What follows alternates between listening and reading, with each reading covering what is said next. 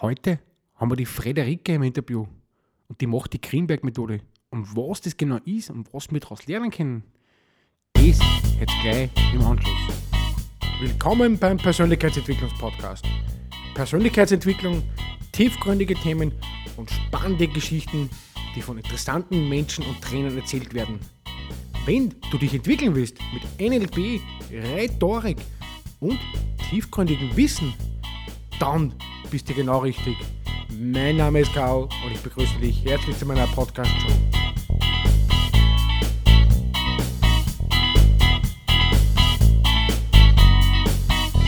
Herzlich willkommen zum Persönlichkeitsentwicklungspodcast. Heute haben wir wieder ein spannendes Interview. Heute haben wir die Rike zu Gast.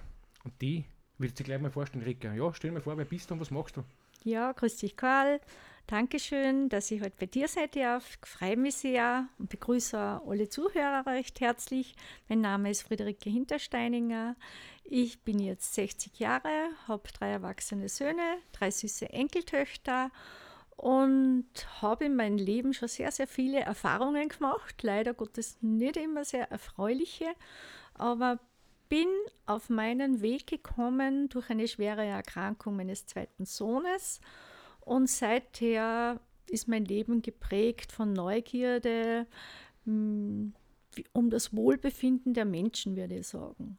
Also alternative Methoden interessieren mich sehr, Spiritualität interessiert mich sehr und einfach halt, ähm, ja, ich habe mich entwickelt vom Opfer zum Abenteurer.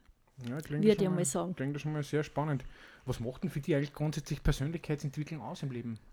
Ja, für mich macht es aus, also dass ich einfach aus meinem Potenzial, jeder Mensch hat ja ein gewisses Potenzial mitbekommen, dass ich das Beste außerhole aus mir. Und ähm, dass ich mich nicht von Prägungen vom Elternhaus und so äh, oder von Lehrern oder von irgendwelchen Freunden die ihn vielleicht irgendwie niedergemacht haben oder so, dass man sich von dem nicht klein halten lässt, sondern sich ständig irgendwie weiterentwickelt und neugierig ist auf alles Mögliche. Es gibt ja heutzutage so viele Möglichkeiten, sich weiterzubilden in jeder Hinsicht. Das ist für mich, ja, ja aus sich das Beste machen.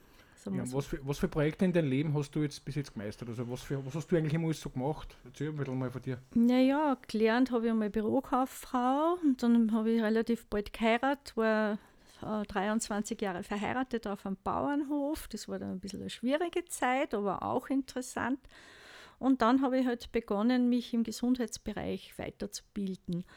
Zuerst war ich Wirbelsäulentrainerin und habe mir dann ähm, über eine kinesiologische Austestung bin ich zu meinem Traumberuf gekommen und zwar zur Greenberg-Praktikerin. Das ist so eine Fußanalyse und Körperarbeit. Also man sieht an den Füßen das Grundpotenzial eines Menschen und durch Rillen, Linien, Hornhaut, feuchte Füße, trockene Füße, äh, verbogene Zehen oder so sieht man das aktuelle Potenzial, also das, was der Mensch aktuell nur erlebt aufgrund seiner Erfahrungen. Also jede Erfahrung, die nicht aufgelöst worden ist, also wo Emotionen noch irgendwie im Körper versteckt sind, zeichnen sich am Fuß ab. Und das ist sehr, sehr spannend. Ja, ist, kann man das so vorstellen wie so eine Agnostik, so eine Diagnose oder wie, wie schaust du da genau hin oder wie kann man das vorstellen? Naja, ich also der Klient sitzt bei mir äh, gemütlich am Massagetisch auf so einem Sessel und ich schaue mir die Füße an. Ich sehe an den Zehen die Qualität des Denkens, wie der Mensch denkt, wie leicht oder frei oder in fixen Meinungen oder so. Am Ballen sehe ich die Art, wie er handelt, wie er, mit wie viel Liebe, dass er Dinge tut, wie er mit Kommunikation umgeht, wie viel Selbstwert das er hat und so weiter. Und äh, dann im Bereich der Höhle des Fußes, da geht es dann um Gefühle, wie geht er mit Emotionen um, von Aufregung, Ärger, Angst, Wut, Frustration, Eifersucht, egal was. Und dann bei der Ferse und hin auf Achillessehne sieht man, wie geht er mit seinen Bedürfnissen um und wie geht er mit Zeit um, mit Geld um, mit Sexualität, mit Partnerschaft, Ordnung, Sauberkeit und wie bringt er auch Dinge zu Ende und wie kann er auch genießen im Leben. Und das lernt man, wie das ausschauen soll, wenn es ausgeglichen ist. Und wenn, das, wenn die Elemente sich dann vermischen, dann schaue ich, was braucht der Mensch, was hat er zu lernen, also welches Verhaltensmuster ist in seinem Leben äh, sticht hervor, braucht er was, ist er eher schüchtern, braucht er was, dass, ich, dass er am lernt, sich zu wehren? Oder ist dieser Mensch, der nicht abschalten kann oder der sich nicht durchsetzen kann? Oder der vielleicht ein Kind ist, was in, in der Schule nicht das Gelernte umsetzen kann, weil es so aufgeregt ist und immer die Schultern hochzieht und den Magen zum Beispiel zusammenzieht. Solche Dinge. Also ich lerne dann den Menschen über körperliche Berührung zu spüren, was er macht in einer gewissen Situation, die nicht angenehm ist für ihn und die er verändern möchte. Und dass er zuerst einmal spürt, wo er eine gewisse Haltung einnimmt, gewisse Stimmung da ist, wo vielleicht muskuläre Anspannung ist oder er nicht genug atmet. Und dann kann er das wieder selbstständig lernen zu verändern, indem dass er das stoppt, indem dass er das wahrnimmt, dass er vielleicht äh, bei Stress die Schultern hochzieht oder so. Solche Dinge macht man da. Ja, klingt das schon mal sehr spannend. Ja, wie bist du da auf das damals gekommen? Hast du da eine Ausbildung gemacht, irgendwo in die Richtung? Oder wie, wie lernt man das? Ja, genau. Zu meinem 40. Geburtstag habe ich die Ausbildung begonnen in Bayerbach an der Rax. Da gibt es die österreichische Schule der Grimberg-Methode. Und da, das ist eine dreijährige Ausbildung, wo man dann wirklich auch seine persönlichen Verhaltensmuster aufarbeiten lernt in einem persönlichen Prozess, den muss man machen. Und halt immer Supervisionen und so. Und ja, es ist einfach faszinierend, wie sich Menschen dann verändern und wie sich auch Situationen dadurch verändern, weil eben die Reaktion der Menschen in verschiedensten Situationen anders ist dann. Also ich kann einen anderen Menschen nicht verändern, aber meine Reaktion auf diesen Menschen kann ich verändern. Mhm. Und das lehrt die Grimberg-Methode. Okay. Also das heißt, die Selbstreflexion oder Entwicklung oder das drüber nachdenken, dass man das ändern könnte dann, wenn du darauf hinweist, das verändert den Menschen sozusagen?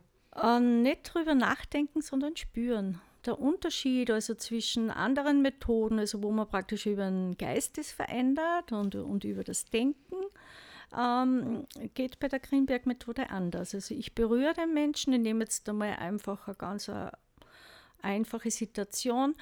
Ähm, der Chef kommt herein und die Angestellte hat vielleicht ähm, immer ein bisschen Minderwertigkeitskomplexe, hätte vielleicht gute Ideen und traut sich aber immer nicht unterbreiten, wird vielleicht auch noch ein bisschen gemobbt von den Kolleginnen und zieht automatisch, wenn der Chef reinkommt, die Schultern hoch und ein bisschen äh, atmet ein bisschen weniger und, und macht vielleicht auch noch ähm, im Zwerchfell sich enger.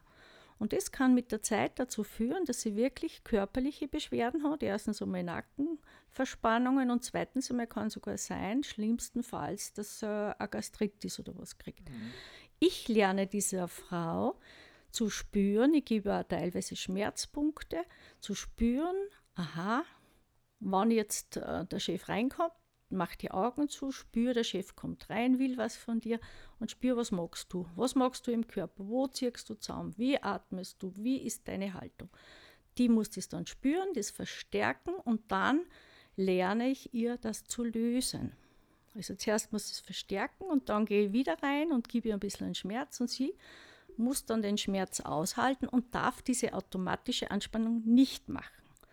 Und das ist dann das Wunderbare dran, die spürt dann, aha, es tut weh, ich mache mir aber nicht kleiner und jetzt geht es auf und ich kriege meine Qualität zurück. Die fängt auf einmal zu wachsen an innerlich, sie kriegt auf einmal ganz ein anderes Selbstvertrauen, wenn es das immer wieder wiederholt und kann dann dem Chef ihre guten Ideen zum Beispiel präsentieren. Ja, das klingt ja schon mal sehr spannend. Also, also ich habe das noch nie gehört, aber hört sich ja sehr interessant an, aber es ist auch äh, im Prinzip Persönlichkeitsentwicklung, also sich selber weiterbringen und an, die, an sich arbeiten sozusagen, gewisse Dinge verändern. Ja. Wo siehst du eigentlich äh, die größten Punkte bei den Menschen, immer die was, äh, zum Beispiel mit was zu dir kommen? Also? Es ist total verschieden, aber, aber viele kommen mit so persönlichen Geschichten, zum Beispiel Äh, ja, die Schwiegermutter, wenn sie immer wieder sich einmischt in die Ehe zum Beispiel, da ist dann ein, ein gewisser Ärger da, also ein Umgang mit Ärger zum Beispiel. Umgang mit Angst ist ganz ein großes Thema, gerade jetzt bei Corona. Wie werde ich, wenn die Angst kommt? Weil die Angst selber ist eine große, klare Kraft. Wenn ich die Angst erlaube, ohne dass ich mich irgendwie verbiege oder verspanne im Körper, bin ich klar, bin ich total in, meinem, in, in meiner Kraft. Aber was wir Menschen machen, wir haben die Angst vor der Angst. Das ist das, wo wir sie verkrampfen, wo wir fest werden, wo wir uns alle möglichen äh, Dinge ausmalen im Kopf. Und das ist dann das, was uns krank macht und nicht die Angst selber. Das stimmt, ja. Ja, was macht da eigentlich besonders Spaß an der Greenberg-Methode? Ja, einfach, dass sich die Menschen dann so schön entwickeln, dass sie dann kommen und sagen, Ma, jetzt habe ich keine Nacken-Schulterschmerzen mhm. mehr. Oder Ma, was jetzt ist meine Schwiegermutter vor mir so lieb zu mir. Oder äh, mein Mann ist jetzt ganz anders geworden, der, weil ich mich jetzt einfach wehre oder weil ich einfach sage, was ich will. Oder der Chef oder die Kollegin. Also sie, sie lernen wirklich, ihr Potenzial zurückzubekommen und ihre Talente zu leben. Das ist das Schöne. Das ist das, was mir am meisten Spaß macht. Und natürlich, die, dass sich äh, körperliche Beschwerden verändern und verbessern, beziehungsweise teilweise einfach verschwinden. Das ist natürlich auch sehr schön. Ja, das klingt ja voll spannend. Also das macht ja richtig Freude. Also erzählst du richtig gern von dem Projekt, also von, dem, von der Methode. Es ja. hört man richtig aus sozusagen. Ja, es macht Spaß. Ja, nein, das ist, ist ja schön. Ne? Ja, aber was, was hast, hast du in deinem Leben einmal verzichten müssen? Verzichten müssen, Maria. Ja, ich habe schon öfter auf was verzichten müssen, weil ich habe ja auch eine Scheidung hinter mir. Also, und da habe ich halt dann einfach finanziell auf vieles verzichten müssen, damit ich mir meine ganzen Ausbildungen alles leisten kann. Aber meine Erfahrung ist, das ist, es kommt immer wieder. Also wenn du, immer wenn ich mir dann trotzdem irgendwas geleistet habe, wo ich mir denke, okay, eigentlich ist das Geld nicht wirklich da. Wenn ich aber dann an mich geglaubt habe und doch das wird, es ist immer was da für mich, es wird immer für mich gesorgt, dann ist das kommen. Also Siehst du das dann eigentlich als Verzicht richtig? Weil, wenn er richtig auf das Ziel hinarbeitet und, Spaß drauf hat, dann ist ja das eigentlich gar kein Verzicht. Habe ich mich letztes Mal mit einem Mentaltrainer unterhalten und da hat er eigentlich recht, weil in, dem Fall hat er wahre Worte gesprochen, weil ich muss auch sagen, weil ich muss auch viel verzichten, zum Beispiel auf Zeit, ich kann da irgendwelche anderen Sachen machen oder mit anderen. Aber ich mache vielleicht den Podcast und ich nehme das gerne mit dir auf. Oder ich hätte gerne andere Sachen zum, zum tun, aber ich sage einmal so, ich mache das so Spaß und mir taugt das mit dir, mit den Leuten auszutauschen, mit dir oder mit irgendwen anderen, mit einem Trainer, Speaker. Also siehst du das da ein richtiges Verzichten? Oder Nein, hast du das Gefühl gehabt, dass du das verzichten musst? Nein, ich habe das eigentlich nie so gesehen. Ich habe auch zum Beispiel auf viele Urlaube verzichtet, wo halt andere Urlaubsreisen gemacht haben und das teure Geld habe ich meine Ausbildungen finanziert. Aber ich habe das immer nicht als Verzicht gesehen, sondern einfach als Bereicherung in mein Leben. Und ich würde keine einzige Ausbildungswoche oder, oder auch das viele Geld, was ich investiert habe, ich ich bereue keinen einzigen Cent, was ich da ausgebe. Ja, das ist, ist eh. Und was war sonst da ein verzichtendes Leben? Was hast du sonst noch verzichten müssen? Oder hast du das Gefühl gehabt, du hast verzichten müssen? Naja, auf was ich verzichten muss, jetzt schon neun Jahre, das ist eine Partnerschaft. Also mein Partner ist ja. leider vor einem Jahr verstorben. Ja. Ich habe zwar ein paar Freundschaften gehabt, aber ja, verzichten, was ich muss eigentlich sagen, ja, ich habe vielleicht kein Luxusauto, aber ich habe ein Auto, bin zufrieden damit.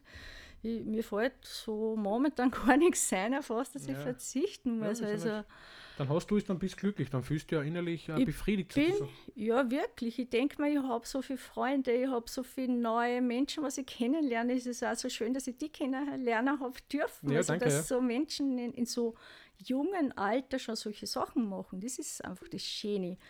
Also was mir so gefreut, weil jetzt bin ich doch schon 60, bin ich doch schon ein bisschen länger auf der Erde. Jung gehalten, aber fühle mich muss ich sagen. aber noch sehr jung, muss ich sagen. Ja, ja. schaust du noch sehr jugendlich aus. ich fühle mich, weiß ich nicht, wie vielleicht 45, 50, ja. obwohl ich schon, also vor einigen Jahren eine Krebserkrankung hinter mir habe und habe ich schon gemerkt, das macht was mit deinem Körper und jetzt fordert er mir schon ein bisschen mit meinem Lymphstau im rechten Bein aber die gebe ich auch nicht auf. Da, da bin ich jetzt auf der Suche, okay, vielleicht finde ich wieder was, dass das wieder in Fluss kommt und so. Und ich mache viel Gymnastik und alles das, dass ich einfach trotzdem fit bleibe. Ist das sozusagen die größte Herausforderung in deinem Leben gewesen oder hast du da noch eine größere gehabt? Ich Krebserkrankung. Äh, es war noch eine psychische Geschichte, die war sehr heavy. Also, mh, wodurch eine Familienaufstellung was schiefgegangen ist und ich dann eine manisch-depressive Diagnose gekriegt habe, das hat mich in mein Leben boah, sehr gefordert schon manchmal. Und da bin ich wirklich mh, im Nachdenken, ob ich nicht drüber ein Buch schreiben soll. Ja, nein, ist ja voll spannend. Da bleibe ich am Laufenden dann. Ne? Ja, wenn ich das einmal schreibe, dann kann ich mein eigenes Interview drüber machen, weil das ist ein bisschen Ja, eine heikle Sache, eine spannende Sache, teilweise ein bisschen lustig, aber teilweise auch sehr, sehr traurig und auch vielleicht, mm, ich denke mal, dass ich das nicht umsonst wieder gekriegt habe, ich denke mir, es hat ja alles seinen Sinn. Jede Erkrankung, was kriegst und alles, ich kann einfach die Menschen in jeder Hinsicht schon begleiten, weil ich schon so viel durchgemacht habe. Und jetzt denke ich mal, wird das auch seinen Sinn gehabt haben, warum genau ich das erlebt habe. Und ähm, da bin ich noch immer so ein bisschen am Nachdenken, wie ich das mache, dass ich vielleicht da eh entweder ein Krimi schreibe drüber oder was, ich weiß nicht. War so spannend das Leben, ja. Also, also es dürfte sehr spannend gewesen sein, ja. Ja, das war's. Ja, dann bedanke ich mich bei der Rike mal für das Interview. Es hat mir sehr Spaß gemacht, der erste Teil einmal mit ihr, das jetzt zu plaudern ein bisschen und über ihre Methode. Es bleibt spannend, es kommt noch ein zweiter Teil und somit wünsche ich euch noch einen schönen Tag.